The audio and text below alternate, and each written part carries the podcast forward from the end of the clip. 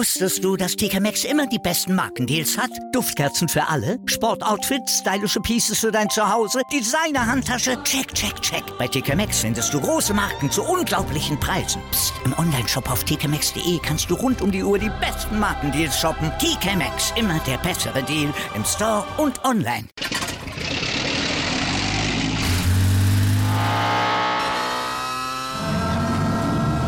Von 0 auf 100. Aral feiert 100 Jahre mit über 100.000 Gewinnen. Zum Beispiel ein Jahr frei tanken. Jetzt ein Dankeschön, rubbellos zu jedem Einkauf. Alle Infos auf aral.de. Aral, alles super.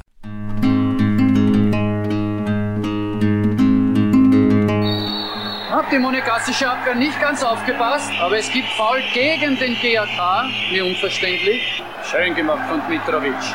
Tschech, Ramusch, Akwoekbo! Akwoekbo, Tor! Bravo, Akwoekbo! Sein zweites Tor in diesem Spiel! 57. Minute! Und es steht 2 zu 1 für den GAK nach einem Superkonter! Ein Superkonter der Grazer!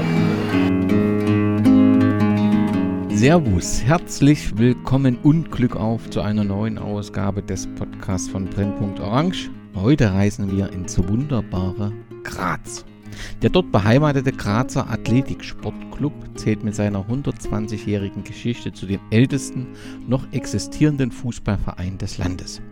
Beim Betrachten der Historie fallen natürlich die nationalen Titel wie Meisterschaft 2004 und die Pokalsiege 81, 2000, 2002 und 2004 besonders auf. Doch der größte Erfolg des Vereins dürfte das heutige Fortbestehen sein. Danach sah es nämlich 2012 überhaupt nicht aus. Im Herbst wurde als Folge einer wiederholten finanziellen Schieflage erstmals in Friedenszeiten der Spielbetrieb der Kampfmannschaft eingestellt. Im Sommer 2013 konnte dann der Spielbetrieb dank unzähliger Stunden ehrenamtlicher Arbeit als neuer Mitgliederverein mit einer neuen Mannschaft in der niedrigsten Stufe des Fußballverbandes wieder aufgenommen werden. Sechs Jahre nach dem Neustart stellte der GAK 1902 mit dem sechsten Aufstieg und dem sechsten Meistertitel in Folge wohl ein Rekord in der Geschichte des europäischen Fußballs auf und kehrte in den Profifußball in die zweite Bundesliga wieder zurück.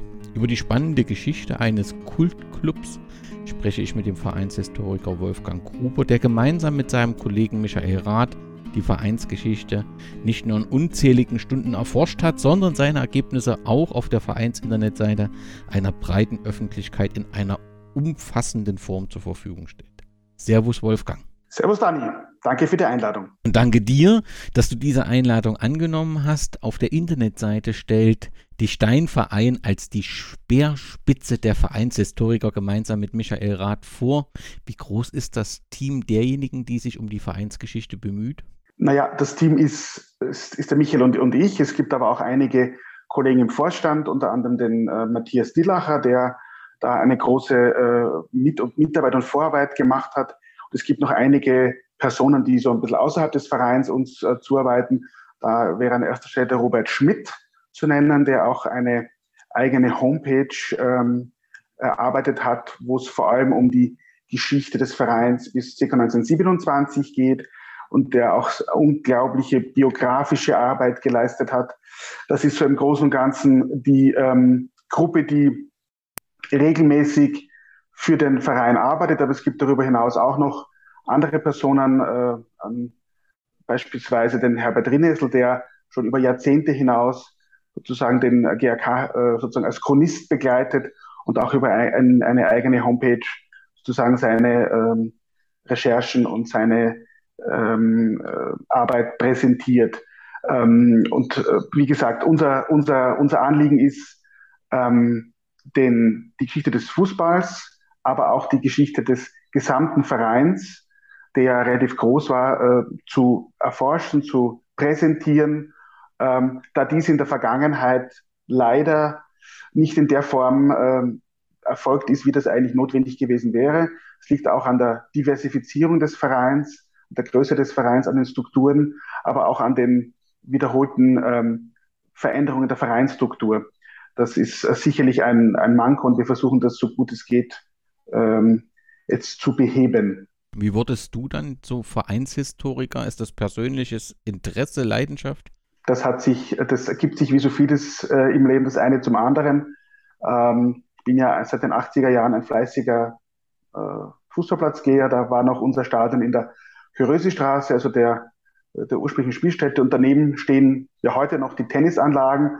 man denkt dann drüber nach, aha, Tennis auch noch. Und dann war damals noch also Basketball-Bundesliga und so kommt das eine zum anderen. Dann hatte ich äh, einen, einen Turnlehrer, also meinen Schwimmtrainer, der auch beim GAK als Schwimmer ähm, und, und Wasserballer äh, war. Und so kommt das eine zum anderen. Und mein Interesse ist schon seit jeher Geschichte. Und so hat sich dann das ähm, so ein bisschen, ein bisschen ergeben. Und ähm, ja, äh, wie gesagt, man kommt wie die, wie die Jungfrau zum Kind und äh, versucht dann da seine, seine Arbeit zu machen.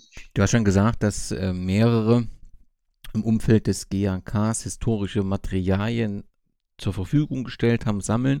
Was gibt sonst für Quellen, auf die ihr zurückgreifen könnt, um diese umfangreichen Darstellungen, die ihr ja wirklich auf der Internetseite in einer besonderen Intensität äh, erarbeitet, wie, wie, ihr das äh, erarbeiten könnt. Gibt es da im Verein eine entsprechende äh, Sammlung? Geht ihr in die klassischen Bibliotheken, um dort ins Archiv zu gehen? Ja, grundsätzlich ist es so, seit der Neugründung war das, ähm, die historische Aufarbeitung der Geschichte ein, ein wesentlicher Teil. Äh, also ich, das ist sozusagen ja schon mal so, dass, dass wir da die Möglichkeit bekommen, einmal im, mindestens einmal im Monat ähm, eine Art Geschichtsstunde zu präsentieren, also ein historisches Thema über den, auch über den Fußball hinaus. Das ist, glaube ich, tatsächlich einzigartig und eben auch die Präsentation dann in, in, in, Zeitabschnitten. Äh, grundsätzlich ist es so, dass, es, ähm, dass der Verein natürlich über ähm, gewisse Unterlagen verfügt. Es gibt ja, es gab ja in der, in der Vergangenheit diverseste Vereinszeitungen, die über einen kürzeren oder einen längeren Zeitraum ähm, ähm, äh, quasi kommuniziert wurden oder, oder, oder herausgegeben wurden.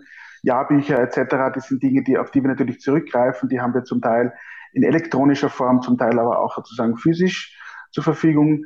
Ähm, es ist natürlich so, dass es in Österreich den, den, den äh, tollen Link der österreichischen Nationalbibliothek gibt mit einer österreichweiten Zeitungsdatenbank, äh, die so bis 1951 die äh, Recherche von historischen Daten sehr, sehr erleichtert.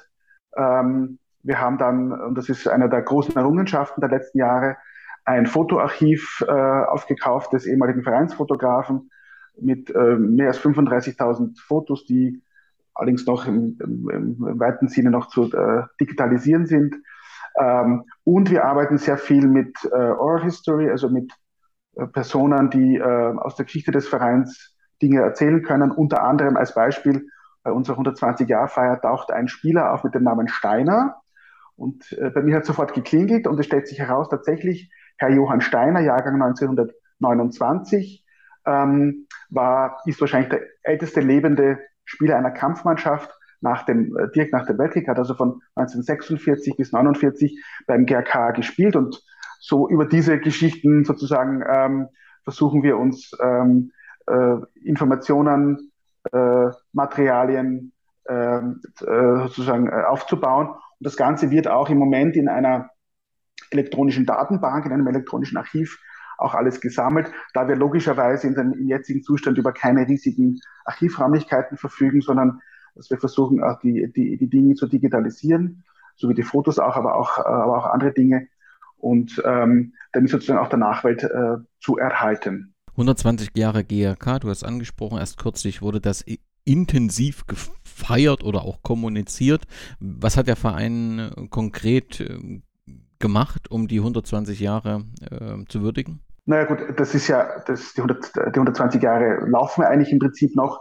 Es gab ein, ein großes Fest im, äh, im Trainingszentrum, wo unter anderem unser Jahrhunderttrainer Hans-Ulrich Tomale sein, sein Buch vorgestellt hat, aber auch der Herr Steiner zu Gast, von dem ich gerade vorher gesprochen habe, auch unser ältester lebender ähm, Aktiver, Erwin Wendel, ein, ein, ein Handballer und später auch ähm, in der Fußballsektion und im Fußballverein tätig äh, mit 101 Jahren, also der ist im 101. Lebensjahr.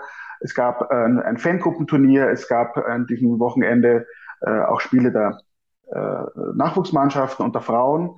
Ähm, es gibt ein eigenes Jubiläumstrikot, das ähm, unsere Marketingabteilung gestaltet hat mit einem apprizierten Foto drauf äh, aus, äh, ähm, aus unserem Fotoarchiv mit äh, allen wesentlichen Vereinsdaten. Das ist sozusagen äh, auch ein, ein Gute für unsere äh, Fans beziehungsweise für die, für die äh, sozusagen die Trikotsammler.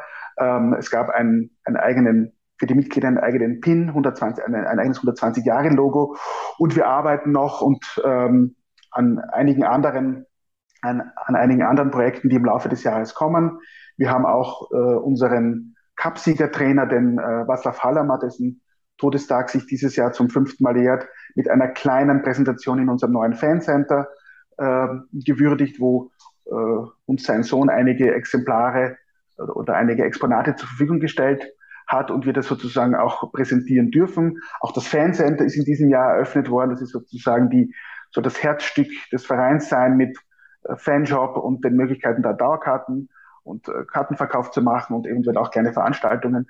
Also der Verein hat sich im Rahmen seiner Möglichkeiten da ähm, ähm, äh, hat, hat relativ viel gemacht. Und ich glaube, für alle ist das größte Geschenk, dass am 19. Oktober es wieder ein großes Grazer Derby geben wird. Das war ein bisschen ein, hat die Losfee uns ähm, ähm, äh, offensichtlich erhört, beziehungsweise äh, die Möglichkeit gegeben, da nochmal sozusagen den, den großen Stadtrivalen in einem Heimspiel jetzt äh, begrüßen zu dürfen. Dein allererstes Spiel äh, mit, dem, mit dem GAK war welches? Also ich kann mich erinnern an ein Spiel, das war in Liebenau, da bin ich mit, im, im alten Stadion, bin ich mit meinem Vater hingegangen und es war, glaube ich, ein Spiel gegen Rapid und es war, glaube ich, eine ziemlich heftige Niederlage, also irgendwie 0 zu 10 oder 1 zu 11 oder irgendwie so in der Richtung. Also das sind die Spiele, an die ich, das ist das erste, wo ich sozusagen mich daran erinnern kann, weil ich noch weiß, dass mein Vater irgendwann mal gesagt hat, so jetzt reicht's, jetzt gehen wir nach Hause. Ähm, es gibt aber noch die Anekdote, eine persönliche Anekdote, äh, die ich immer wieder zum Besten gebe. Mein Vater ist ähm, aufgewachsen in der Nähe des Sturmplatzes, war aber von, von immer heraus mit seinen Freunden GRK-Anhänger das ist das auch nicht so ganz, äh, äh, äh, ist auch etwas Besonderes. Und er hat mich einmal eines Tages gefragt, ob ich jetzt GRK oder Sturmanhänger bin. Und ich habe dann den falschen Namen genannt und er hat dann gesagt, okay, denk mal drüber nach.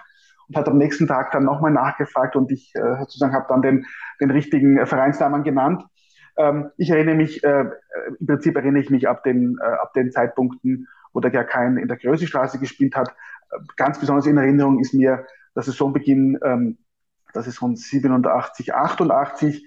Das war das Spiel äh, FC Tirol, das äh, Spiel FC Tirol gegen den GRK mit dem äh, Ernst Happel mit seinem ersten Spiel und einem äh, einer der charismatischsten Trainerfiguren ähm, des GRK, nämlich Adi Pinter, der äh, gerade in der, in der Vorsaison sozusagen die, ähm, die Mannschaft übernommen hat und äh, an diesem Spieltag, das war, das war, die erste Runde der Meisterschaft, auch FC Tirol mit 2 zu 0 geschlagen hat. Das war die Mannschaft, wo Bruno Petzai und Hans Müller äh, damals dabei waren und der FC Tirol hat sich damals ja angeschickt, sozusagen für Jahre den österreichischen Fußball zu dominieren und wo am Ende der ehemalige Assistent oder Hospitant von, von Hapel dem großen Weltmaster die rote Krawatte in die Hand gedrückt hat äh, vor lauter Stolz. Und das ist ein Bild, das mir eigentlich äh, bis heute in Erinnerung geblieben ist, weil das auch ein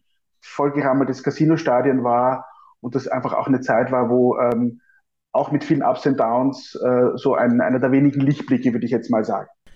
Falls es vielleicht einige Hörerinnen oder Hörer gibt, die bis heute noch nichts vom GAK und von Graz gehört haben. Zum Anfang, was, was würdest du jemand, der noch nicht in Graz war und auch noch nicht den GAK besucht hat, was macht Graz zu einer besonderen Stadt und was macht den GAK zu einem besonderen Verein?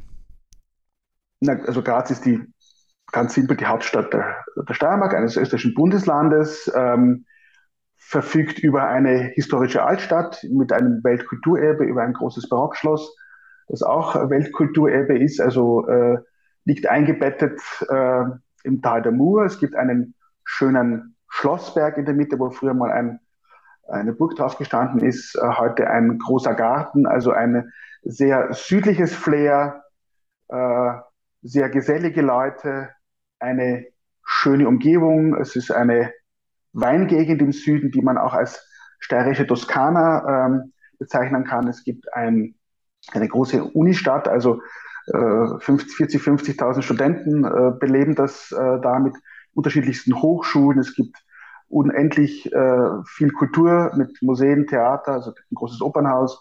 Also es ist auf jeden Fall ein Besuch wert und es ist auch insofern interessant, weil es sozusagen an, an der Südseite der Alpen liegt. Also man hat sozusagen die Berge in der Nähe, aber man kann auch eben, wie gesagt, im, im südsteirischen Weinland sich wie in der Toskana fühlen. Also auf jeden Fall ein Besuch wert. Was den GRK betrifft, ja, der GRK ist insofern besonders, weil er ähm, mit seiner Gründung 1902 sowas war wie der steirische Sportpionier. Man, man darf ja nicht vergessen, dass bis zum, äh, zum Ende des, des Ersten Weltkriegs im Prinzip Sport ja ein sehr elitäres, äh, eine sehr elitäre Sache war und sich irgendwie auf Turnen, Radfahren und Wandern beschränkt hat, vielleicht noch Fechten in bestimmten Kreisen, aber im Wesentlichen blieb das ja in, äh, im universitären Bereich oder im Bereich des, des, des Adels äh, zurück. Und der GRK hat, wurde ja nicht als Fußballverein gegründet, sondern als Around-Sportverein. Das Vorbild war, der, war aus Wien der WAC, äh, so der, Wiener Athletiksportclub, äh, deswegen auch der Name Grazer Athletiksportclub. Äh, und äh, neben dem Fußball sind ja Tennis, Leichtathletik und auch Reitsport die Gründungssektionen. Der Reitsport hat sich nicht durchgesetzt, aber im Laufe seiner Geschichte hat der, hat der GRK in 17 Sportarten 2800 Titel errungen, davon äh, fast 800 österreichische Titel. Ähm, das zeigt also schon eine große Diversifizierung des Vereins. Und ich glaube, das macht ihn besonders. Es, er, er war, was sozusagen jetzt äh, im, im, im, Vergleich zum anderen Grazer Fußballverein, äh, einfach ein, ein Verein mit einer unendlich großen Breite. Und der Fußball stand zwar immer im Mittelpunkt, war aber nicht immer oder war meistens sogar äh, nicht unbedingt die wichtigste Sportart, weil Leichtathletik in, in der Zwischenkriegszeit eine, eine, eine sehr wichtige äh, Rolle gespielt hat. Auch Schwimmsport bis heute, Wasserspringen, aber auch Handball. Also da ist sozusagen die, die große Breite ist äh, das Markenzeichen des, äh, des GAK. Und vielleicht auch, und das, das beziehe ich jetzt wieder auf den, auf den Fußball, dass ähm, vielleicht wie eine Katze der Verein mehrere Leben hat und immer wieder auf die Beine kommt. Und da sprichst du es gerade an, dass wir gleich vielleicht zum Anfang die Vereinsstruktur mal in den äh, Blick nehmen, gegründet als Mehrspartenverein. Und dann habe ich gefunden, dass ähm, eben bis 75 oder 77 alle Sektionen vom Stammverein geführt wurden und danach wurden einzelne Vereine ausgegliedert. Also habe ich das richtig verstanden? ja, ja. Also, genau. Also grundsätzlich war es so, das war sozusagen ein Verein mit Sektionen. Ähm, und natürlich war es so nach dem, äh, durch die Weiterentwicklung des Sports nach dem Zweiten Weltkrieg, war es natürlich so, dass die, je nach Größe der Sektion oder je nach äh, finanziellen Möglichkeiten, natürlich die, äh, die, die Möglichkeiten andere waren. Natürlich war Sport und auch, der, auch, der, auch, der, auch die Tennissektion, die sowieso immer eigene Rechnungskreise hatten, ähm, natürlich die, äh, die, die mit dem größten Budget und die kleineren mussten immer sozusagen ums Überleben kämpfen. Deswegen hat man ja unter anderem auch eine, die Clubzeitung wieder, wieder äh, reaktiviert, um da über ähm, äh, Werbung äh, Geld in die Kassen der kleinen Sektionen zu spülen. Aber das Ganze wurde natürlich äh, im Laufe der Zeit immer komplizierter, weil in der, in der Bedeutung hieß das, wenn der Fußball in Konkurs gegangen wäre, die, die Fußballsektion in Konkurs gegangen wäre, hätte das den ganzen Verein mitgerissen. Also das, da musste man sich was ändern. Äh, und da hat man sich überlegt, wie man das machen kann. Und dann war die, die Idee zu sagen, okay, ähm, der Stammverein stellt den Sektionen frei, sich ähm, selbstständig zu machen unter dem Dach des Stammvereins. Das heißt, ähm, der Stammverein ist der Namensgeber und trägt die, die historische Geschichte und die Geschichte des Vereins. Äh, und das haben damals, damals waren es noch fünf Sektionen, weil dann noch der Eis, Eishockey dabei war, haben sich entschieden, das zu machen. Das heißt, es wurden Zwergvereine gegründet. Das ist ja ein Vorgang, der durchaus äh, üblich ist, die aber mit dem Stammverein verbunden sind, weil sozusagen man sich, äh, sich gegenseitig sozusagen äh, Mitglieder und Namensrecht sozusagen zusichert. Äh, und das ist eigentlich die Struktur heute. Hm, das heißt, äh, das war ja auch dann ein, da kommen wir dann doch, vielleicht auch darauf zu sprechen, vielleicht auch ein wesentlicher Punkt im Zuge der Neugründung 2012, 2013. Also man konnte nicht so einfach den Namen GRK für einen neuen Verein verwenden, sondern es sozusagen der, äh, der Stammverein hat dann den neu gegründeten Verein 2014 wieder in den Stammverein geholt und damit durfte das Zeichen GRK wieder verwendet werden. Das ist sozusagen damit äh, verbunden. Äh, und heute sind es eben die Zwergvereine Tennis seit 1902 durchgehend, Basketball seit 1950 und Wasserspringen aus der ehemaligen Schwimmsektion heraus entstanden und seit, 19, erst seit 1994 eigener Zwergverein und eben die beiden ähm, Fußballvereine, die, der GRK 1902 und der GRK 1902 Juniors, also unser Jugendsportverein. Wenn ich das noch sagen darf, dann ist es ja so, dass im Zuge der, der, der Neugründung zunächst einmal äh, der Jugendfußball in einen eigenen Verein gerettet wurde. Das waren eben die GRK Juniors. Und erst später dann sozusagen die, die Neugründung der, sag ich so, der Kampfmannschaft ähm, äh, erfolgt ist. Beide Vereine haben aber von Anfang an äh, zusammengearbeitet in einer, in einer Kooperation. Und im Moment ist es so, dass der, die ähm, GRK 1902 Juniors eigen, also eine, die Sektion Jugend des GRK 1902 bilden. Also das ist sozusagen auch eine, auch in Personalunion so. Das heißt also, beide Vereine sind eigentlich mehr oder weniger fusioniert, aber, aber halt noch vereinsrechtlich eigenständig. Wunderbar, du beantwortest die Fragen, die ich stellen wollte, äh, ohne dass ich sie gestellt habe. Aber ganz kurz, wenn es um die Struktur geht, müssen wir nochmal bei 2012, wir werden es gleich nochmal, wenn wir die Geschichte chronologisch durch haben, dieses Jahr noch einmal besprechen, aber nur, um das nochmal herauszustellen. Also es gab eine Neugründung 2012 und die erfolgte ja mit dem ursprünglichen Namen ähm, GAC, richtig? Ja, das ist, das ist eben das, auf was ich hinaus wollte. Die Idee war, also um das nochmal jetzt auf, auf den Punkt zu bringen, im Jahr 2012 waren, war sozusagen das, das vierte Konkursverfahren gegen den Verein innerhalb von, von, von wenigen Jahren. Und da war klar, dass es der Verein nicht mehr zu retten ist. Der Spielbetrieb musste eingestellt werden. Davor wurde eben schon die Jugend in einen eigenen Verein gerettet, konnte auch die Meisterschaft zu Ende spielen. Die, ähm, die beiden Kampfmannschaften, also die äh, erste und die zweite Mannschaft, dieser Betrieb musste eingestellt werden. Also sprich, da wurde dann die Meisterschaft nicht zu Ende gespielt und es wurde sozusagen infolgedessen ein neuer Verein gegründet. Übrigens etwas, was man in den Jahren davor auch schon immer wieder vorhatte, aber nicht durchgezogen hat. Und da war der erstgewählte Name GRK 2012, äh, also 2012, äh, der wurde vom Stammverein zunächst abgelehnt. Deswegen musste man auf den Namen GAC, also Grazer Allgemeiner Club für Fußball, zurückgehen. Die Initialen GAC sind natürlich dem Ursprungsname, aber damals, also äh, 1902, hat man den Club noch mit C und nicht mit K geschrieben. Das kam erst in den, in den Jahren danach so ein bisschen nachempfunden. Und auch das äh, Club-Logo, das, das aktuelle, der Gründungsstern, äh, zeigt das ja deutlich. Und erst 2014 durfte der GAC sich wieder GAK, also Graz Athletik Sportclub Fußball nennen. Das ist also etwas äh, kompliziert.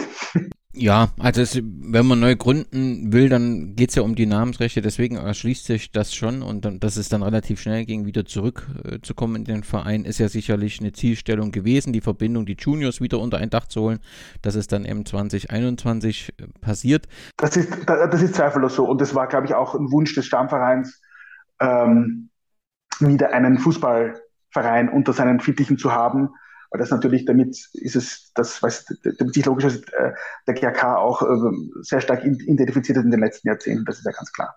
Und was äh, sich die Anhänger sehr stark identifizieren, ist der Begriff Mitgliederverein. Ich glaube, Austria Salzburg war da ja auch 2012 so ein bisschen in, in, Vorbild oder man hat geguckt, wie ist das dort passiert. Nun haben wir ja auch mit Wacker Innsbruck einen Verein, der ein Mitgliederverein ist, aber in der Satzung eben die Möglichkeit ja, von Integration von Investoren geschaffen hat. Dort ist es so die Möglichkeit der Kernmitgliedschaft, die dann im Nachgang für die ein oder andere Unruhe sorgte. Gibt es ähnliches beim KHK oder ist es ein reiner Mitgliederverein? Es ist ein reiner Mitgliederverein. Und ich glaube auch, dass ähm, als Lehrer aus der Vergangenheit man da äh, von Seiten der Mitglieder sehr ähm, kritisch ist, was solche Kernmitgliedschaften, Investoren, Verkauf von irgendetwas ist.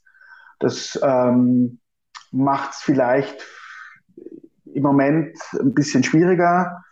weil man natürlich bestimmte Geldquellen nicht erschließen kann. Auf der anderen Seite, ähm, glaube ich, war ja gerade das Ziel der Neugründung eben mit äh, Null anzufangen und sich nicht wieder in irgendwelche finanziellen Abenteuer zu begeben, die am Ende, und das hat man ja leider bei äh, Wacker Innsbruck ja wieder gesehen, zu Schwierigkeiten führen, weil äh, das, äh, das saubere Wirtschaften ähm, ist, glaube ich, äh, oberste Vereinsprämisse im Moment und das wird hoffentlich auch bleiben, weil äh, das ein Spiel wird, das man nicht mehr fertig spielen kann, wenn man irgendwie dann, äh, wenn die Sachen nicht aufgehen. Letzte Frage zu dem Themenkomplex. Äh, durch die Art und Weise der Neugründung ist, glaube ich, auch eine Art Fanfreundschaft mit Austria Salzburg entstanden. Äh, oder trügt der Eindruck? Also es gibt da immer ja, mal ja, Freundschaftsspiele. Korrekt, das ist so. Das hat so, ein, das hat so einen, eine Eigendynamik äh, bekommen, auch durch die Situation in Salzburg, durch die Übernahme der Lizenz durch äh, Red Bull. Äh, und es gibt, es gab ja im letzten Sommer, wenn ich mich recht erinnere, ein, ein Freundschaftsspiel auch so im Sinne der, des äh, Erinnerns an das Cup-Finale 1981. Und da gibt es eine große Beziehung. Es gibt auch große Freundschaft zu, zu KfC Uerdingen. Das ist ja auch, die Kollegen waren ja auch beim 120-Jahre-Fest zu Gast. Kann man, also das, das ist, kann man das begründen? Gibt, also gab es da irgendein Spiel, gab es da irgendein Aufeinandertreffen oder sind das einfach. Gab es sicher, aber ich kann es dir nicht beantworten. Damit müsste man den Kollegen Michael Rath fragen, der kommt, der kommt sozusagen aus der Kurve. Ich bin ja ein, das um auch, auch nochmal zu erklären, Michael ist ein, ein, ein, ein, ein äh, kommt aus der Kurve, ich bin ein Sitzplatzschwein, also die Längsseite. also wir, wir decken sozusagen die, wir decken sozusagen beide die, äh, die komplette Breite des Vereins ab.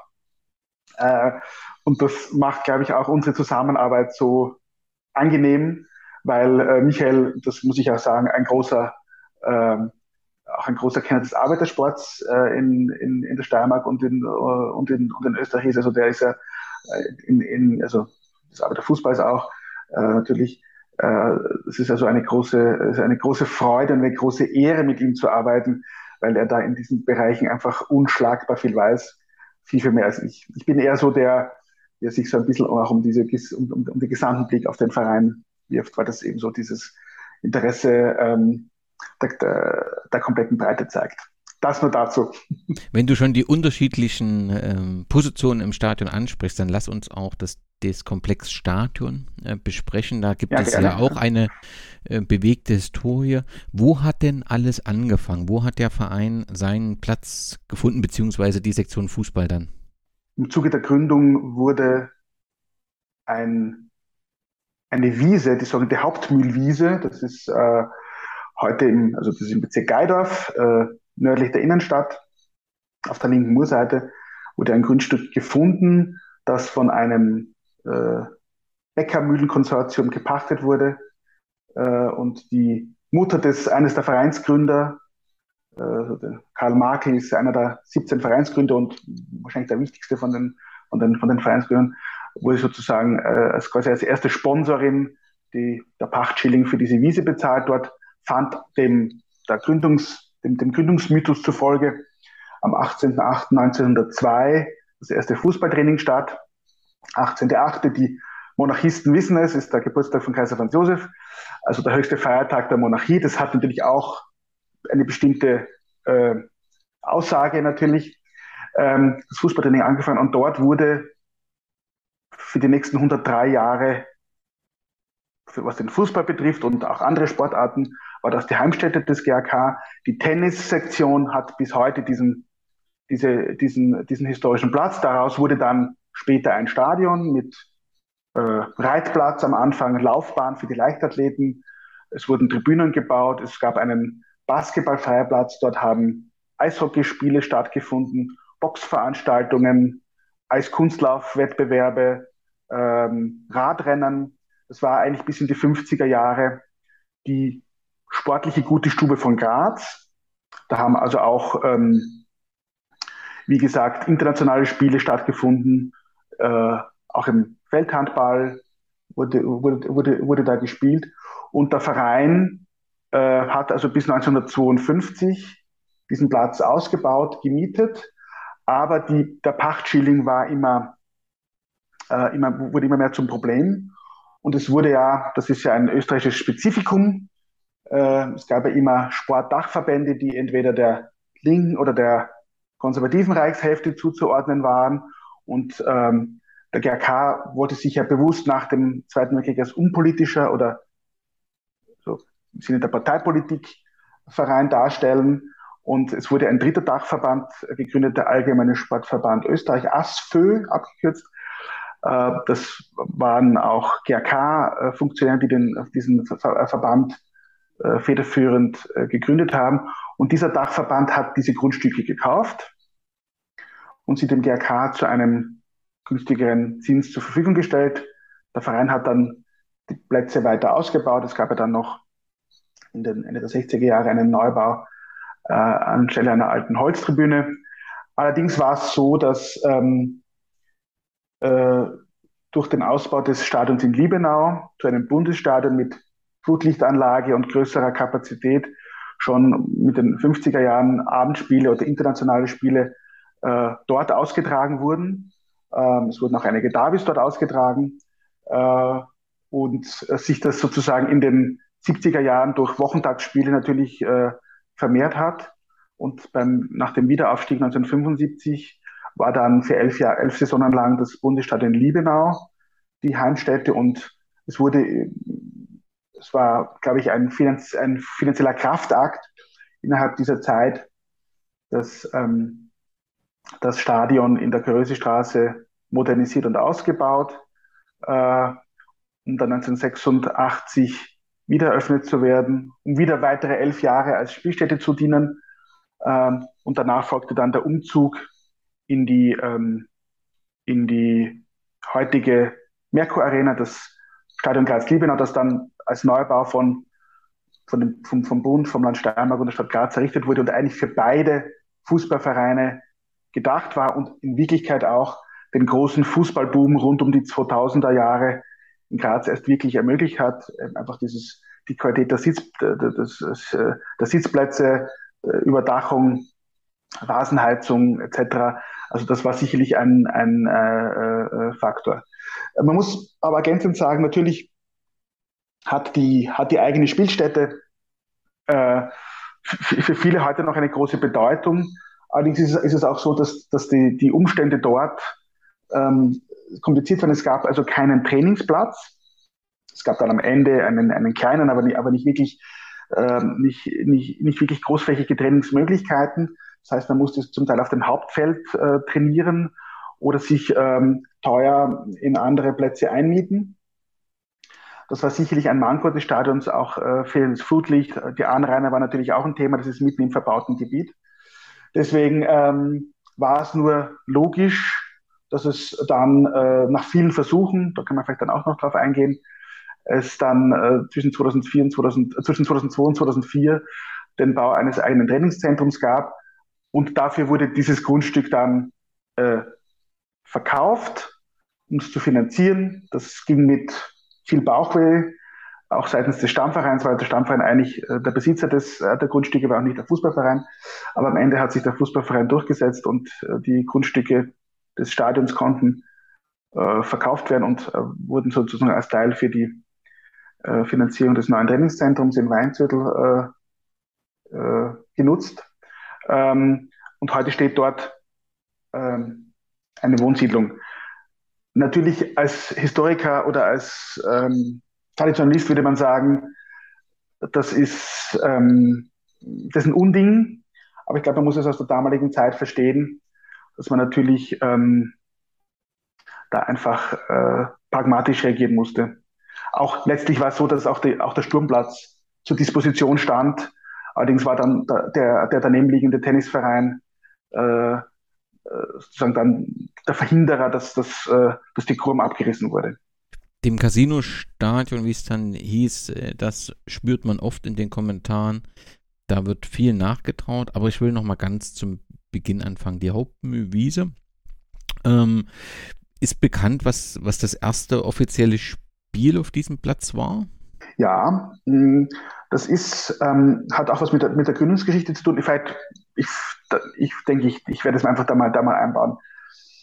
Ähm, der Fußball ist in Graz über, ist nach Graz über, über den Link Prag gekommen. Also Wien, Prag und Graz sozusagen waren ja die, die drei großen Fußballstädte hm, im Beginn des ähm, 20. Jahrhunderts. Und 1894 äh, oder 1895, das Datum ist ein bisschen fraglich, gab es da sozusagen das, das erste Spiel. Das war sozusagen, das waren Akademiker, das waren Radfahrer eigentlich, hm, die das ähm, äh, gebracht haben. Und der Treppenwitz der Geschichte ist ja, dass dann der GRK als sogenannter Fußballverein den Radsport in der Steiermark um 1902, 1903 wieder einen Push gegeben hat. Also das, sozusagen, das hat sich gegenseitig irgendwie, irgendwie befruchtet. Daraus, äh, aus, aus dieser sozusagen, aus diesen Gassenmannschaften, aus diesen, äh, diesen Geschichten ist dann, ähm, hat dann der ASV, also der Akademische Sportverein, die Vorherrschaft im äh, Fußball übernommen und 1902 wollten einige Oberrealschüler, die Oberrealschule Graz ist, könnte man so als, als äh, Vorlauf für die Technische Hochschule verstehen. Also quasi ein Gymnasium sozusagen, das zum Ziel führt, dass dann die Absolventen auf die, Techn also auf die technische, äh, technische Hochschule gehen. Äh, da wollten äh, diese Oberrealisten, wie sie, wie sie hießen, diesem Verein beitreten. Das wurde abgelehnt, weil sie natürlich keine Akademiker waren. Und es soll ein äh, Vergleichsspiel gegeben haben, möglicherweise gegen eine Nachwuchsmannschaft, dass diese Oberrealisten mit 4 zu 1 gewonnen haben. Und diese Oberrealisten waren größtenteils dann Gründungsmitglieder des GAK. Ähm, also die, die, die, Gebrüder Stanger sind da dabei. Zu nennen, Julius Stanger war der längst lebende Gründer des, äh, des Vereins. Und da gab es schon sozusagen diese Idee, das muss so um Ostern 1902 gewesen sein. Da gab es schon die Idee, ähm, man, man möchte einen Allround-Sportverein gründen. Und der ASV blieb dann in den ersten Jahren tatsächlich der größte Konkurrent des GAK. Der GAK hat dann relativ schnell die Vorherrschaft übernommen und äh, nachdem äh, schon dieser berühmte 18.8. angesprochen wurde, äh, kurz darauf, Anfang September 1902, gab es bereits das erste offizielle Spiel, zwar gegen den ASV, und das hat man in dem Fall tatsächlich gewonnen. Und ähm, das, äh, das, das Entscheidende dabei ist, dass ja die, dass ja die, die, die, die, die Spieler äh, des GRK, also, 19, also 18, 19, 17, 18, 19-jährige Burschen waren. Und dann, dann äh, daraus sieht man schon, dass, ähm, dass das ein, ein, einen, einen, einen wahnsinnig starken Zulauf äh, da, schon, da schon gegeben hat und, und dass das wahnsinnig große Sportler waren, die da, ähm, die da getätigt haben. Und der nächste Schritt war schon, das, das nächste Spiel 14 Tage später, war dann schon ein aus heutiger Sicht internationales Spiel, nämlich das war ein Spiel gegen den FC Ödenburg, also ein Verein aus der ungarischen Reichshälfte, ähm, also heute, heute in Ungarn äh, äh, gelegen. Also der GRK hat da relativ schnell äh, sozusagen über die Stadtgrenzen hinaus. Es gab dann bald ein Spiel gegen Vienna Cricketer, äh, gegen Rapid und 1905, 1906 äh, kamen die London Pilgrims nach Graz. Das war ja damals sozusagen die wahrscheinlich beste Amateurmannschaft äh, Englands ähm, und ähm, hat äh, sozusagen mit dem hat sich mit dem GRK gemessen, wobei gemessen kann man in dem Fall nicht sagen. Es ist in dem Fall ist es wohl sind es wohl Lehrstunden gewesen, aber die äh, die Kollegen sind also sind sogar ein zweites Mal äh, äh, gekommen, weil da irgendwas irgendwas gewesen sein muss, was ähm, was sie interessiert hat, dass man sozusagen ähm, äh, damit er nach Graz reisen, äh, Graz reisen kann. Da gibt es die Geschichte, dass sie einen Tag länger geblieben sind, damit es noch ein Spiel gibt, damit man nochmal Einnahmen hat. Also das sind schon, ähm, das sind schon, äh, äh, glaube ich, ganz bedeutende Geschichten gewesen für den Anfang äh, in der Provinz. Ja, also äh, Graz galt in dieser Zeit sozusagen als die Pensionistenhauptstadt. Also alle äh, Militärs, alle Beamten sind äh, österreichische Beamten sind oder viele österreichische Beamte sind dann nach Graz gezogen und das galt sozusagen so als äh, Ruhestätte der, der Pensionistinnenzeit und das ist, war, so, war sozusagen ein, ein vollkommen neuer Impuls auch für die, auch für die, auch für die Stadt Graz. Der Sportplatz konnte im Ersten Weltkrieg mm, ja, gerettet werden, weiß ich nicht, ob das der richtige Begriff ist. Auf jeden Fall wurde es kein, ja, kein, kein Kartoffelacker. Wie gelang das? Das ist ein, das ist eine, äh, das ist eine vermutlich große Leistung eines Funktionärs, des Roman Bosch. Roman Bosch ist auch im Gründungsjahr 1902 dem Verein beigetreten, war aber kein Gründer, hat sich aber im Radsport äh, verdingt, also sozusagen kam aus dieser Ecke und war sozusagen im Ersten Weltkrieg der offenbar einzig in Graz gebliebene Funktionär des Vereins. Und wie du schon richtig gesagt hast, jede Fläche, die irgendwie zum Anbau oder zur Nutzung ähm, möglich war, äh, wurde genutzt und es stand tatsächlich im Raum, das den, den Platz umzuwidmen. Und Roman Bosch hat das verhindert, indem er sozusagen den Platz einfach dem Militär als Übungsplatz auch zur Verfügung gestellt hat äh, und äh, mit allerlei Trick, Tricks und List ähm, äh, quasi ermöglicht hat, dass die Zurückkehrenden wieder ihren Platz vorfinden. Was ähnliches ist übrigens auch nach dem Zweiten Weltkrieg passiert.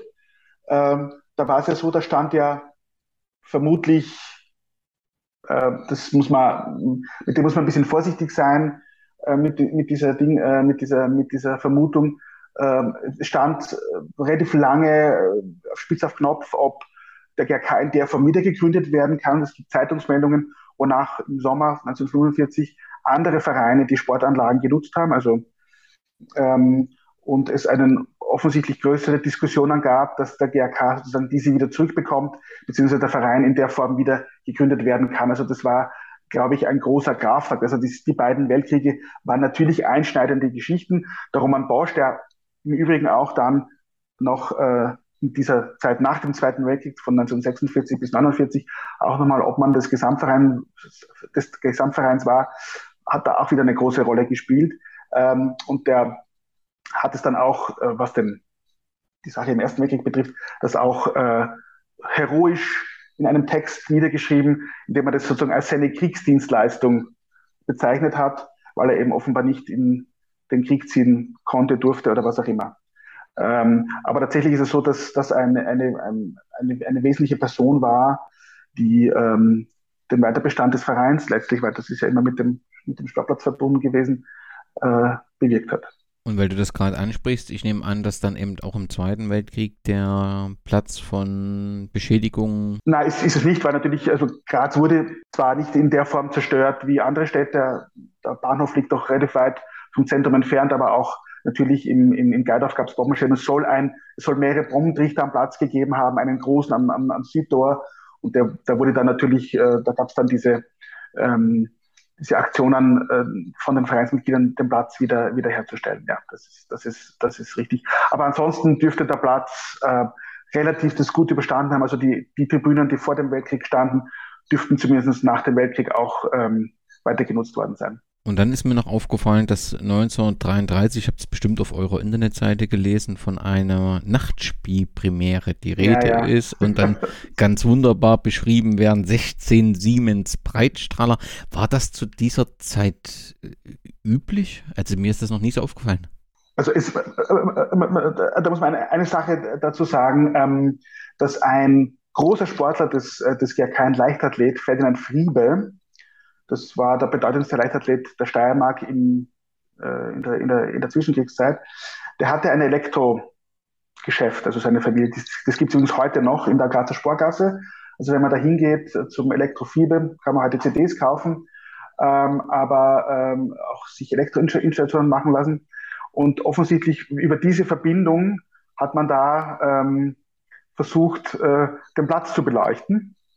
Aber ich glaube, das war in in dem Sinne, wie, wie, wie wir das heute sehen, äh, nicht vergleichbar. Ich glaube, das muss ein ziemlich schummriges Licht gewesen sein, weil die äh, Kapazität von heutigen Flutlichtanlagen ist doch wesentlich anders. Also man kann sich das, wie gesagt, sehr, sehr, sehr schwer vorstellen, wie das äh, gelaufen ist. Nach dem Zweiten Weltkrieg das Casinostadion, wir du hattest schon ähm, geschildert, ihr wart ja elf Jahre in diesem Liebenau Stadion, also dieses Bundesstadion Liebenau, mhm. glaube ich, von 75 ah, ja. bis 86. Und in dieser Zeit ist dort das, das äh, Stadion, also in der größeren Straße, ähm, also an der Stelle letztendlich, wo ihr von Anfang an wart, modernisiert worden. Grund, also ich, ich, ich glaube, man muss ein bisschen, man muss ein bisschen ausholen. Natürlich, ähm, der Grund nach Liebenau zu gehen ins Bundesstadion, das war sozusagen ein Stadion im Besitz der Republik Österreich, musste da Miete bezahlen, war sicherlich, dass die Anlage in der Krösestraße zu sanieren war. Man hat zwar nach dem äh, Zweiten Weltkrieg und auch durch die Übernahme des, durch, durch den ASFÖ Dinge äh, modernisiert, äh, man hat äh, Tribünen gebaut etc. Aber im, im Grunde war das Stadion von seiner Struktur her noch das, wie es zur Gründungszeit war.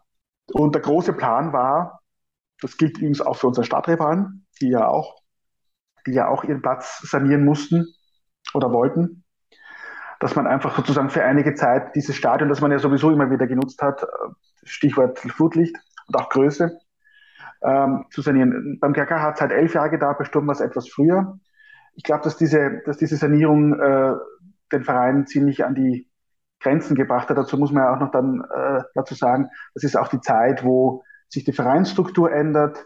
1976 stand die tatsächlich auch nochmal der Verein kurz äh, vor dem Aus. Das ist ähm, eine ganz ähm, entscheidende Geschichte.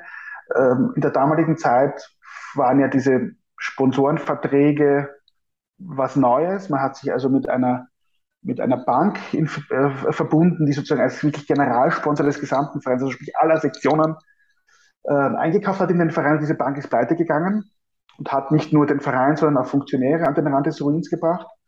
Und da gibt es eine Person, den Konrad Reintaler, selber Spieler und, und jahrzehntelang Funktionär, der quasi wirklich durch Graz gegangen ist, um betteln zu gehen, um den Verein zu retten.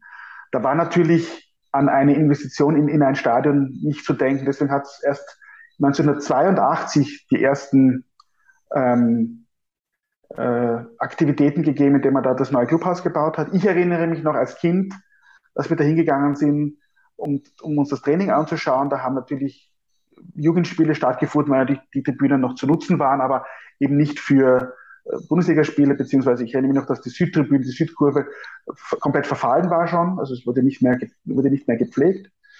Und erst relativ spät hat man dann angefangen, ähm, äh, das Stadion zu bauen. Es waren auch, gab auch da Bausteinaktionen, es war ein riesen finanzieller Kraftakt.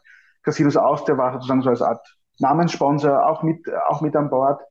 Und letztlich ähm, und ursprünglich war das ja eine Art Drei-Stufen-Plan, den man da machen wollte. Man wollte ja die gebauten Tribünen dann überdachen, es sollte eine Flutlichtanlage kommen. Zudem ist es alles, äh, zu dem allen ist es nicht mehr gekommen, weil einfach zum einen die finanziellen Möglichkeiten nicht mehr da waren, beziehungsweise dann ja 1990 der äh, zweite Abstieg in die Zweitklassigkeit folgte und man dann auch da andere Sorgen hatte, als ähm, äh, das Stadion auszubauen. Also letztlich war es so, das war ein, ein großer Kraftakt, aber irgendwie war die war das Projekt einfach nicht fertig und damit einfach auch äh, gibt es ein gewisserweise ein Torso. Ich habe ein im, für das Casino-Stadion einen Rekord von 13.000 Zuschauern im April 96 gefunden, Derby gegen Sturm. Erstens trifft es zu und zweitens, wie passte denn 13.000 Zuschauer in das Stadion? Also ich glaube, 13.000 ist tatsächlich ein bisschen zu hoch gegriffen. Ich glaube, es waren 11.000, aber das ist jetzt auch eine äh, reine äh, es war so, dass man äh, das, das normale Fassungsvermögen war 9000 meines Wissens und man hat dann auf der Nordseite, wo ein Trainingsplatz war, dort Tribünen aufgestellt und äh, ich nehme an, das wird dann äh, diese 11.000, die im alten Stadion, äh, also in, in, der alten Konfiguration mit viel mehr Stehplätzen äh, und äh, etwas ausladenderen Tribünen war 13.000, äh, so das maximal, das in den 50er, 60er Jahren, war so das die Kapazität. Man muss aber dazu sagen, man, muss aber dazu sagen, dass das ähm, äh, mit den Spielstätten äh, nicht immer so apodiktisch war, wie es heute vielleicht ist. Ich erinnere mich, äh, dass es, ähm, also ich erinnere, dass ich dabei war, sondern ich erinnere mich aufgrund der Recherche, dass es äh, in den 50er Jahren sehr viele Spiele auf anderen Sportstätten in Graz gab. Also es gab ja eine, ähm, in der Nähe liegt der Austria Graz Platz. Austria Graz war ja auch mal äh, kurzzeitig in der Staatsliga, auch ein großer, äh, großer Konkurrent des, des GRK in der um den Aufstieg in die zweite Liga äh, oder um die, ich glaube, auch, auch in die erste Liga dann später. Ähm, und dass man da auch die Spiele dort ausgetragen hat und äh, auch der gerade Sportclubplatz 1934er als großes, modernes Stadion eröffnet, viel moderner als Sturmplatz und GRK-Platz, dass es dort auch Spiele gab. Also man war nicht sozusagen so, so ähm, massiv auf die eigenen Plätze ähm, äh, aus, und es gab immer Doppelveranstaltungen oder immer öfter Doppelveranstaltungen, wo sozusagen das erste Spiel waren die Handballer, dann kam aus der Graz und dann spielte der, spielte der, spielte der GRK sein, sein Staatsligaspiel. Also das sind so Dinge, die man nicht so ähm, äh, äh, einordnen kann. Und dazu kam noch, dass sozusagen im Übergang zum, zum neuen Liebenauer Stadion ja ein Teil der Saison 96, 97, und die Frage wirst du sicherlich äh, gleich gestellt haben wollen, ähm, äh, auch Spiele in, im Kapfenberger Alpenstadion stattgefunden haben. Äh, da kann man jetzt auch drüber, drüber spekulieren, warum das war. Offizielle Aus, Aussage war eben wegen der TV-Möglichkeiten. Äh, Dort in Alpenstadion gibt es natürlich ein Flutlicht. In Wirklichkeit war es, glaube ich, ein Druckmittel äh, gegenüber der Stadt.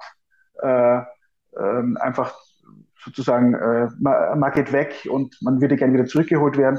Und dort fand dann auch das einzige Grazer Stadtderby außerhalb von Graz statt in dieser, in dieser, in dieser Saison.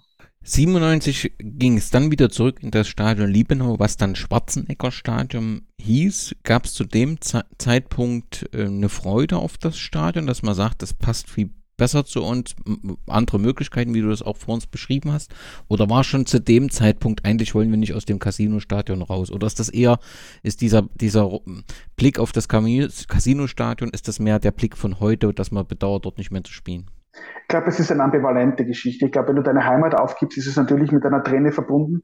Man muss ja sagen, das Stadion ist dann noch bis 2005 gestanden. Man hatte dort auch immer wieder gespielt. Also es gab das Abschiedsspiel von Alice Che war dort und auch die Meisterfeier 2004 hat da stattgefunden. Aber natürlich war es ein Auslaufmodell in dieser Form auf jeden Fall. Man hätte auch wieder sicherlich investieren müssen und das, äh, also so. Ähm, äh, die, die, Idee des, des Schwarzenegger Stadions, wie es ja kurzzeitig hieß, war ja schon zu sagen, man gibt beiden Vereinen ein großes neues Stadion, modernes Stadion. Das wurde damals halt quasi sozusagen aus der WM 90, ähm, wir haben ja noch diesen, diesen, diesen schützenden Graben drumherum, äh, sozusagen mit diesem modernen Stadion mit, mit äh, ohne Stehplätze und alles überdacht. Äh, und äh, auch auf einem sporthistorischen Ort, äh, das war ja sozusagen seit 1927 schon, schon, äh, schon eine Sportstätte, damals eigentlich noch außerhalb von Graz natürlich, das Liebenau ist erst 38 eingemeindet worden. Aber trotzdem ähm, denke ich, und die Stadt hat sozusagen den, den, den, äh, den, äh, die Nutzung auch ein bisschen vergoldet. Also die Vereine haben Geld bekommen dafür. Äh, ich glaube damals unter dem, unter dem Stichwort Jugendförderung. Also, also man hat sozusagen schon äh, Zucker verteilt, damit man das Stadion nutzt. Ähm, die heutigen Diskussionen um das Stadion hat es damals natürlich nicht gegeben. Ich sage ganz klar, beide Vereine haben in der ersten Liga gespielt. Äh, man hat sich so, also Sturm war sicherlich in der Zeit, was äh, Meisterschaften ähm, äh, betrifft und internationale Spiele ein, ein, bisschen vor uns, aber trotzdem titelmäßig haben wir da ein, haben beide Vereine in der Zeit einfach abgeräumt. Ähm, Sturm hat ja immer, das muss, muss man einfach sagen, immer mehr Zuschauer. Das war auch so, dass die, als die in der Regionalliga gespielt haben in den 50er, 60er Jahren, waren meist mehr Zuschauer da als beim, als beim GRK. Das ist sozusagen auch ein bisschen historisch bedingt, möglicherweise kann man auch schwer nachvollziehen. Ähm, aber ähm, insofern die Diskussion, die es heute gab, äh, oder, oder ja, Diskussion gibt es ja keine. Es ist ja eh klar, dass es ein, ein Stadion für beide Vereine, äh, aber so, also diese Drängen auf eine, auf eine Zwei-Stadien-Stadionlösung war damals nicht zu spüren. Am 9. Juli macht Graz den Schritt in eine neue Fußball-Ära, zumindest was die Sportstätte betrifft. Das Arnold Schwarzenegger Stadion Graz-Liebenau wird nach zweieinhalb Jahren Bauzeit eröffnet. Ein Schmuckkästchen um 300 Millionen Schilling, in dem sich die Präsidenten der beiden Grazer Clubs schon jetzt gerne umsehen. Und es ist, gemessen an den eigenen Plätzen, wohl eine andere Fußballwelt. Welche Eindrücke haben die beiden Herren da beim Lokalaugenschein? Gibt es so etwas wie die Vorfreude auf das neue Stadion? Ich würde fast sagen, überschwängliche Freude, denn eine so eine Anlage, davon kann man wirklich nur träumen. Ich freue mich jetzt schon drauf, dass wir das schönste Stadion in Österreich haben und ich habe bereits meinen Meldezettel schon ausgefüllt, ich werde hier wohnen. Wohnen kann man höchstens im Stadion Turm. Die durchwegs gedeckten Tribünen bieten aber immerhin 15.500 Besuchern Platz wohl ausreichend für die Meisterschaftsspiele von Sturm und GRK. In einer Art Doppelpass. Wird es also hier einen Hausherrn geben? Ich betrachte es eigentlich als Heimstätte von Sturm, weil wir ja mehr Zuschauer haben als der GRK. Weil wer weiß, wie lange der GRK noch existieren wird, weil wie lange wird Fischl das noch machen? Auf die Aussage kann ich eigentlich nur lachen, denn während Sturm Graz das Geld sündhaft teuren Stars äh, nachgeschmissen hat, haben wir einen jungen Mann als Star verkauft, viel Geld gemacht und äh, wir werden äh, relativ schuldenfrei in den Sommer gehen, wogegen die anderen wahrscheinlich nicht einmal ihre Miete zahlen können. Den Graben ums Spielfeld gibt es schon, wollen wir also nicht neu aufreißen. Die Miete an die Stadt beträgt übrigens 65.000 Schilling pro Mensch. Das Schwarzenegger Stadion heißt heute, glaube ich, Merkur Arena. Merkur Arena, ja, das sind so äh, UPC äh, Arena, Merkur Arena sind so Sponsorennamen. Wir, wir bezeichnen sie mal als Graz Giebenau.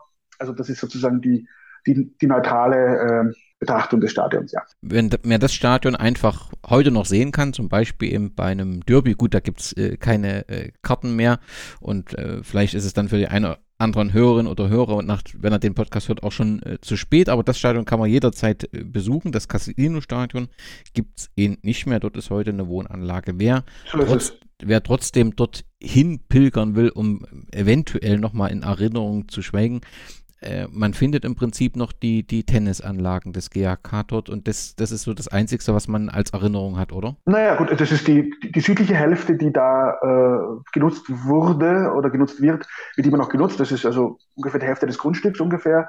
Das ist die Tennisanlagen, die haben da eine, äh, die haben ein Clubhaus, die haben, äh, das wird also gerade neu gebaut. Die haben Frei, Freiluftanlagen und, und eben, eine, eben eine Tennishalle und Clubhaus und man findet noch eine Erinnerungstafel an Rudi Hieden. Das ist das, was man da noch findet.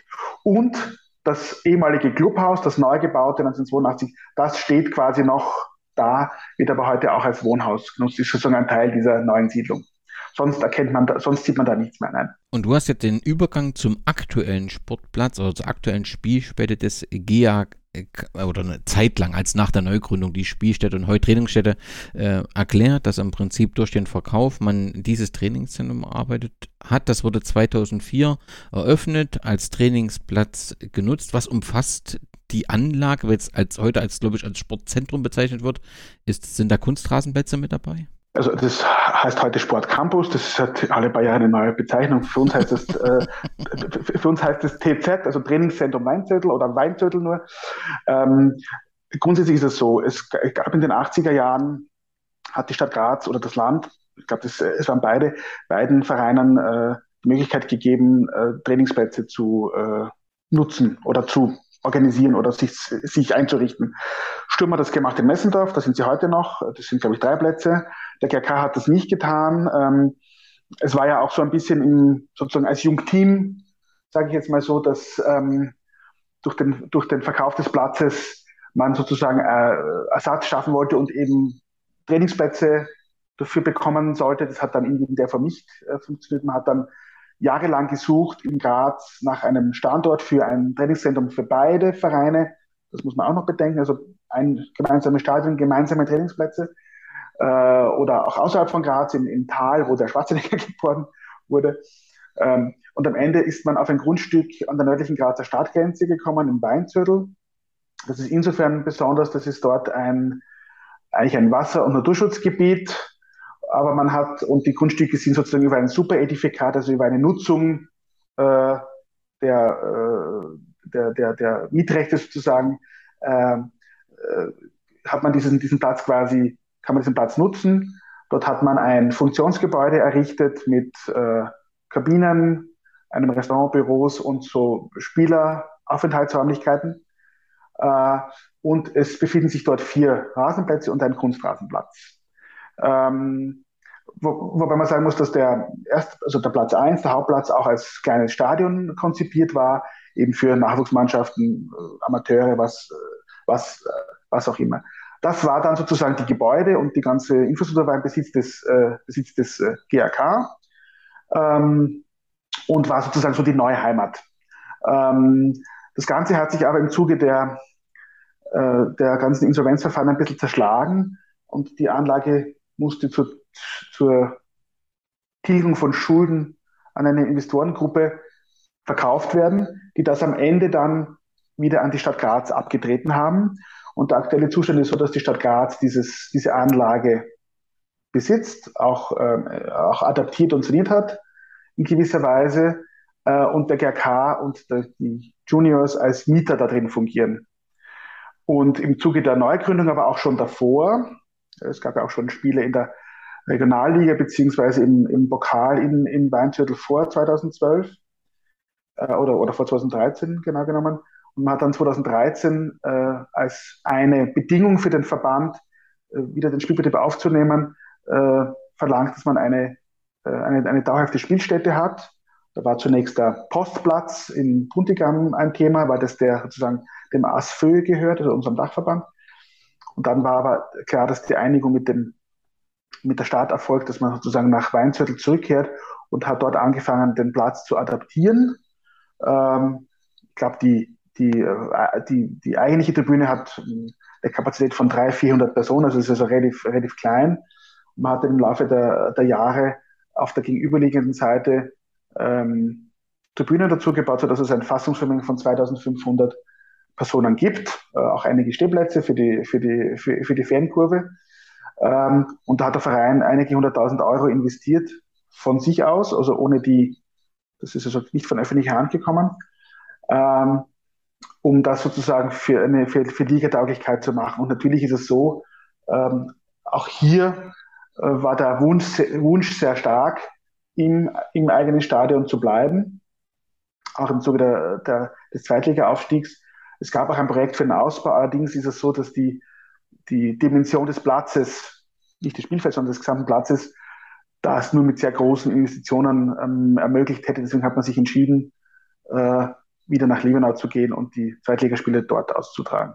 Aber Liebenau könnte ich mir vorstellen, ist dann halt eine schwierige Stimmung, oder? Also das, äh, das ist halt ein relativ großes Stadion, also so ein, so ein kleiner Platz halt halt auch was Schönes, weil du dann halt eine ganz gute Stimmung dabei hast und so, so ein Heimspiel dann wirklich eben ein Heimspiel ist und im Prinzip alle auf dem Platz auch genau gucken, was sie machen, weil sie wissen, dass die Fans sehr nahe stehen und eine gu gute Akustik da halt ist und das auch so ein bisschen so ein Spiel beeinflussen kann. Das fehlt dann bestimmt in Liebenau. Liebenau ist anders, äh, das ist äh, auf jeden Fall richtig der Verein mietet ja auch nur, nur, nur das halbe Stadion aus finanziellen Gründen. Das ist ja auch richtig, das, also das ist ja sozusagen gar nicht, gar nicht, gar nicht notwendig. Äh, und sozusagen, eh, sozusagen in, auch in einer, auch in einer Minimalvariante sowieso. Stichwort eben, ähm, dass man sozusagen die, die, die Kosten zusammenhält. Ja, es gibt, glaube ich, es gibt für und wieder. Ich meine, in, in, in, in, in Liebenau hast du einen großen, hast du einen, einen VIP-Club und der VIP-Club ist auch nicht unbedeutend. Das hätte man in der Form in, in, in, in Weinzürtel nicht. Die, die Verkehrsanbindung ist nach Weinzürtel kompliziert. Es ist sozusagen äh, in Liebenau mit der Straßenbahn direkt vom Zentrum in zehn Minuten oder acht Minuten viel besser. Es ist äh, alles überdacht, man hat Sitzplätze. Ähm, wie gesagt, ähm, mit 2500 ist das Stadion schon übervoll. Ähm, also man hat da sozusagen auch keine weitere, ähm, keine, keine weitere Möglichkeit. Also wir hätten, glaube ich, jetzt wenig Spiele wirklich in Weinviertel sinnvoll austragen können, äh, von der Kapazität her. Also das sind, das sind so Dinge, die man natürlich auch dann mitbedenken müssen. Emotional ist es für viele natürlich Weinviertel, weil natürlich das mit sechs Aufstiegen verbunden ist. Es ist ja ganz klar, dass man da nicht sagen kann, das ist sozusagen so ein bisschen, wenn man sagt, man, keine Ahnung, man spielt, äh, man spielt im Hanabi-Stadion und geht dann für die erste Liga in, ins, ins Prater-Stadion, dann hätten die Rapid-Fans natürlich auch keine große Freude. Ähm, also das ist sicherlich eine schwierige Geschichte und das Thema zweites Stadion schwingt ja mit. Faktum ist aber natürlich, äh, der Verein ist in, in, in, in, also nicht in, ist in keiner Position zu sagen, wir fordern ein zweites Stadion und auch nicht finanziell in der Lage, sich ein zweites Stadion selbst zu bauen, wenn es jetzt, wenn jetzt, wenn jetzt darum geht. Also ich glaube, das ist eine, eine, ähm, sage ich mal so, eine Vernunftentscheidung. Und es ist auch so, und das darf man nicht vergessen, dass alle großen Titel, also wenn man jetzt den 81er Cup-Sieg auch noch mitnimmt im, im alten Stadion, dass eigentlich alle großen Titel im Liebenauer Stadion neu errungen wurden. Das wird immer ganz gerne vergessen. Das hat dann, das hat, da hat er nichts mehr mit, das hat nichts mehr mit Casino-Stadion zu tun oder, oder an alle großen Titel des GRK, jetzt, also was jetzt auf nationaler Ebene betrifft, die also drei, vier Cup-Siege der Meister, Meisterschaft und die beiden Supercup-Siege sind in Verbindung mit Liebenau neu entstanden. Heute unser Gast ist der stellvertretende Obmann des GRK, Matthias Dielacher. Hi. Hallo.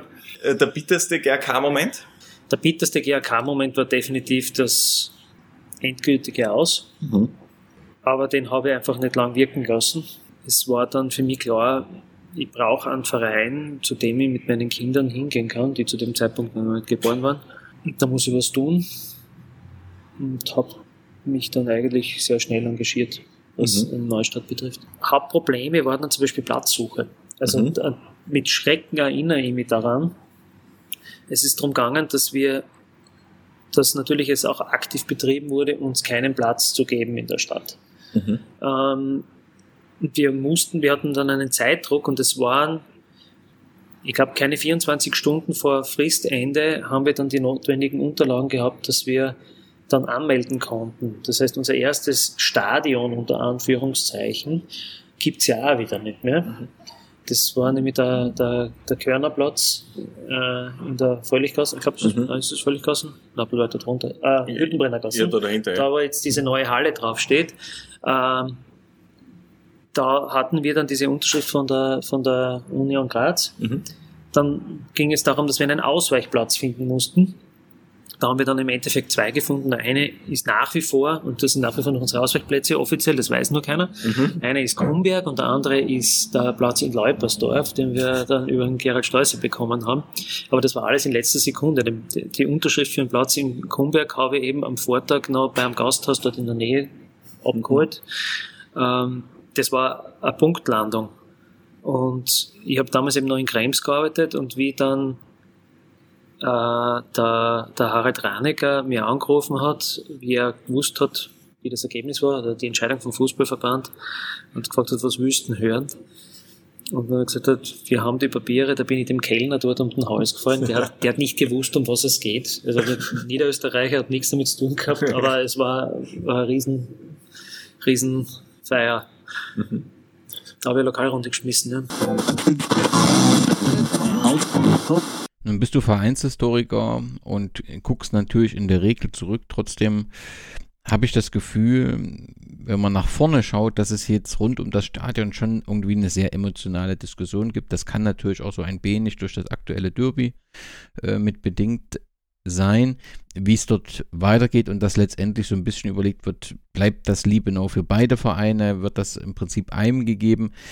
Kannst du einen Vorausblick wagen, wie das mit der Stadionfrage in Graz weitergeht oder glaubst du, das wird lange Zeit so bleiben, wie es aktuell ist, also dass sowohl ähm, Sturm als auch der GAK das Stadion in Liebenau äh, nutzen? Das ist eine schwierige Frage. Die Diskussion ist nicht neu. Diskussion äh, ist, glaube ich, entstanden in dem Moment, wo wir 2012 den Spielbetrieb eingestellt haben ähm, und ähm, sozusagen die, der, der verbleibende Platzhirsch versucht sozusagen die äh, sozusagen das Shuttle für sich zu nutzen. Ähm, äh, das Derby war jetzt nur das Tüpfelchen auf dem i. Es gab ja auch noch das, äh, jetzt die aktuelle Thematik mit der Umbenennung des Vorplatzes nach, nach Ivan Osim. Ähm, ich, ich, ich, ich kann das schwer einschätzen.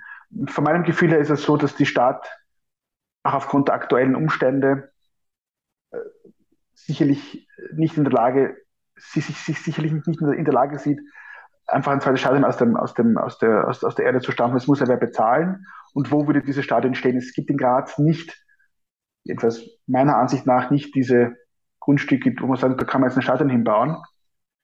Auf der anderen Seite ist es, ist es, ist es so, das ist auch ein nachvollziehbares Argument, dass man sagt, man müsste was finden, was sozusagen unseren Bedürfnissen eher entspricht. Das ist sicherlich richtig. Ähm, ähm, auf der anderen Seite darf man sich, darf man, darf man auch nicht vergessen, kein Mensch kann in die Zukunft schauen. Wir wissen nicht, wie es in fünf Jahren oder zehn Jahren ausschaut. Und so ein Stadion wird ja nicht auf fünf Jahre gebaut, sondern eher auf was ähm, längerfristiges, also 40, 50, 60 Jahre meistens. Insofern ist es eine schwere Diskussion. Es gibt ja diverse Arbeitsgruppen, die das, äh, es gab, gab Gutachten zur, zur Stadionfrage. Fakt ist, äh, zwischen 97 und 2012 haben zwei Vereine im Stadion gespielt. Es hat funktioniert, auch mit Abstrichen, Stichwort Rasen. Äh, und es ist, äh, und man, man, und man darf die Frage stellen, warum es jetzt, jetzt nicht mehr funktioniert. Freilich hat sich Fußball verändert und es geht um, um Dinge wie VIP-Club und, und Logen und etc. und Vermarktungsgeschichten. Aber ich denke, ähm, das ist nur die, nur die, nur die eine Seite. Äh, natürlich verstehe ich, ist, ist, äh, ist Sturm zu verstehen, die stehen mit ihrer, äh, mit ihrer ersten Mannschaft, mit ihr, in, der ersten Liga, mit ihrer zweiten Mannschaft in der zweiten Liga. Die Damen spielen in der ersten Liga, dass sie natürlich da äh, schon Potenzial sehen, was sie selbst betrifft. Ähm, letztlich ist es, wird es eine politische Entscheidung sein, weil sozusagen die Stadt als Mieter ja sozusagen äh, entscheiden muss, was sie, was sie mit ihrer Immobilie anfängt. Und sicherlich nicht Sturm ist, die, die entscheiden, ob jetzt der GRK in Libanon spielt oder nicht. Das ist einfach jetzt, äh, das ist jetzt die Frage. Vom Gefühl her würde ich sagen, dass das im Moment bei der Einschalterlösung bleibt. Ja, dann so viel zur Vereinsstruktur sowie den Stadien in Graz, in denen der GAK gespielt hat. Und bevor wir dann im zweiten Teil mit der Geschichte weitermachen, vielleicht ein, eine kurze Empfehlung. Du hast es angesprochen. Die aktuelle Ausgabe des Palästeres. Mir liegt sie leider aktuell noch nicht vor, aber das ist ganz normal, dass der Weg äh, nach Deutschland immer ein Stück Zeit beansprucht. Aber sie widmet sich der Geschichte des äh, GAK beziehungsweise auch den speziellen Ereignissen, äh, die wir dann in der Geschichte nochmal beleuchten. Es gibt ähm, parallel den Ballesterer Podcast, äh, der ebenfalls ähm, das Thema GAK hat. Das können wir nur ganz äh, herzlich, also ich nehm, schließe dich da jetzt einfach mit ein, äh, äh empfehlen, denn ähm, die Arbeit, die der Ballesterer macht, ist ganz fantastisch und sowohl die Printredakteure, die Journalisten, als auch diejenigen Köpfe hinter dem Podcast eine ganz fantastische Arbeit und das können wir euch äh, nur ans Herz legen. Das kann ich nur unterstreichen äh, wer Fußballkultur liebt, muss Balestra-Abonnent sein.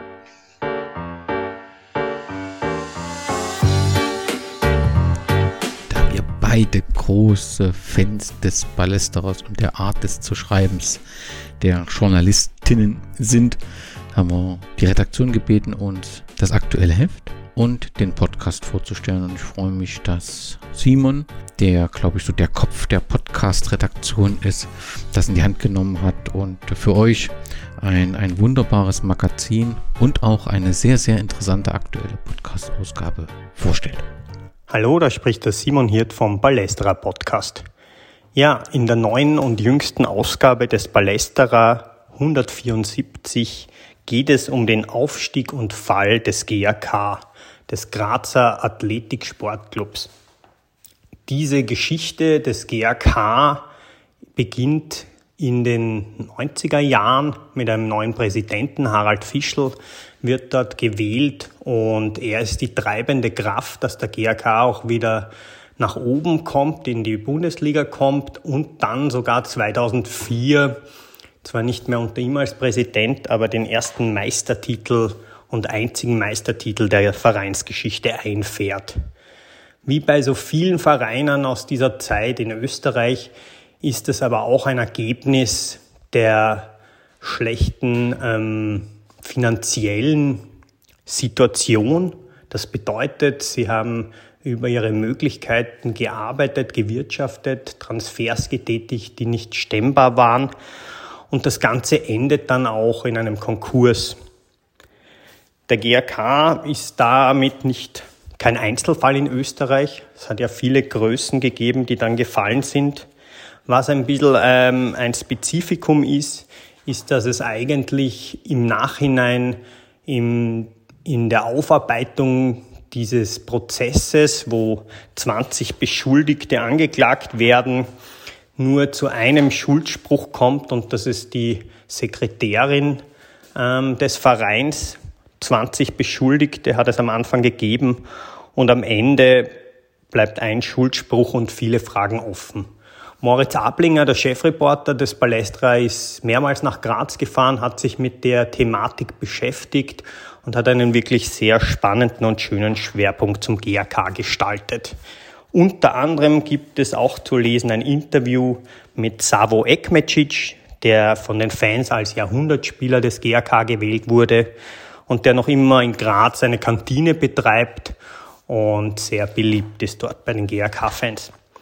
Ähm, Im Ballesterer Podcast hört ihr außerdem ein Gespräch mit Moritz Ablinger über seine Recherchen und den Schwerpunkt und wir haben auch mit Werner Gregoritsch gesprochen. Er gilt ja auch ein bisschen als Mr. GAK, hat dort als Spieler Erfolge gefeiert, hat die Nachwuchsabteilung geleitet, hat dann auch als Cheftrainer einen Cupsieg mit dem GAK gefeiert. Und wie er sagt, er ist nach wie vor durch und durch ein Roter in Graz. Ähm, auch eine ganz spannende Angelegenheit. Ja, ich wünsche viel Spaß mit diesen beiden ähm, Ballesterer ähm, Angeboten und sag viele Grüße aus Wien. Ganz herzlichen Dank, Simon. Da bleibt mir noch der Hinweis auf diese Internetseite ballesterer.at. Dort könnt ihr einen Blick auf die aktuellen Ausgaben werfen, seht dort ein Inhaltsverzeichnis, seht einzelne Artikel vorgestellt, zumindest Ausschnitte von manchen und ihr könnt natürlich dort auch ein Abo abschließen. Und da gibt es so viele Möglichkeiten, ein Light-Abo für 49 Euro nur. Gibt, es gibt ein Treue-Abo mit 30 Ausgaben. Es gibt die wunderbare Ballesterer Bibliothek mit der Ausgabe 1 zur Fußballstadt Wien, die einfach ja wirklich fantastisch was Besonderes ist. Ihr könnt auch ein lebenslanges Abo abschließen. Schaut einfach auf ballesterer.at. Jeden, für jeden, der Fußball, Historie, Fußballkultur mag, ein ganz besonderes und empfehlenswertes Magazin.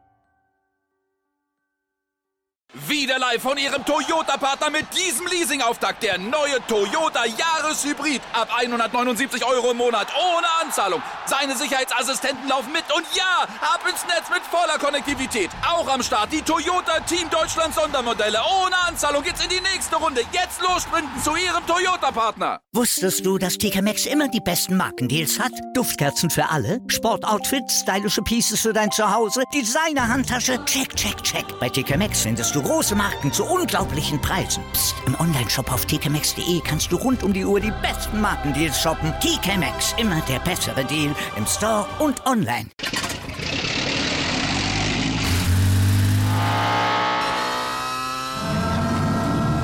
Von 0 auf 100. Aral feiert 100 Jahre mit über 100.000 Gewinnen. Zum Beispiel ein Jahr frei tanken. Jetzt ein Dankeschön, rubbellos zu jedem Einkauf. Alle Infos auf aral.de. Aral, alles super.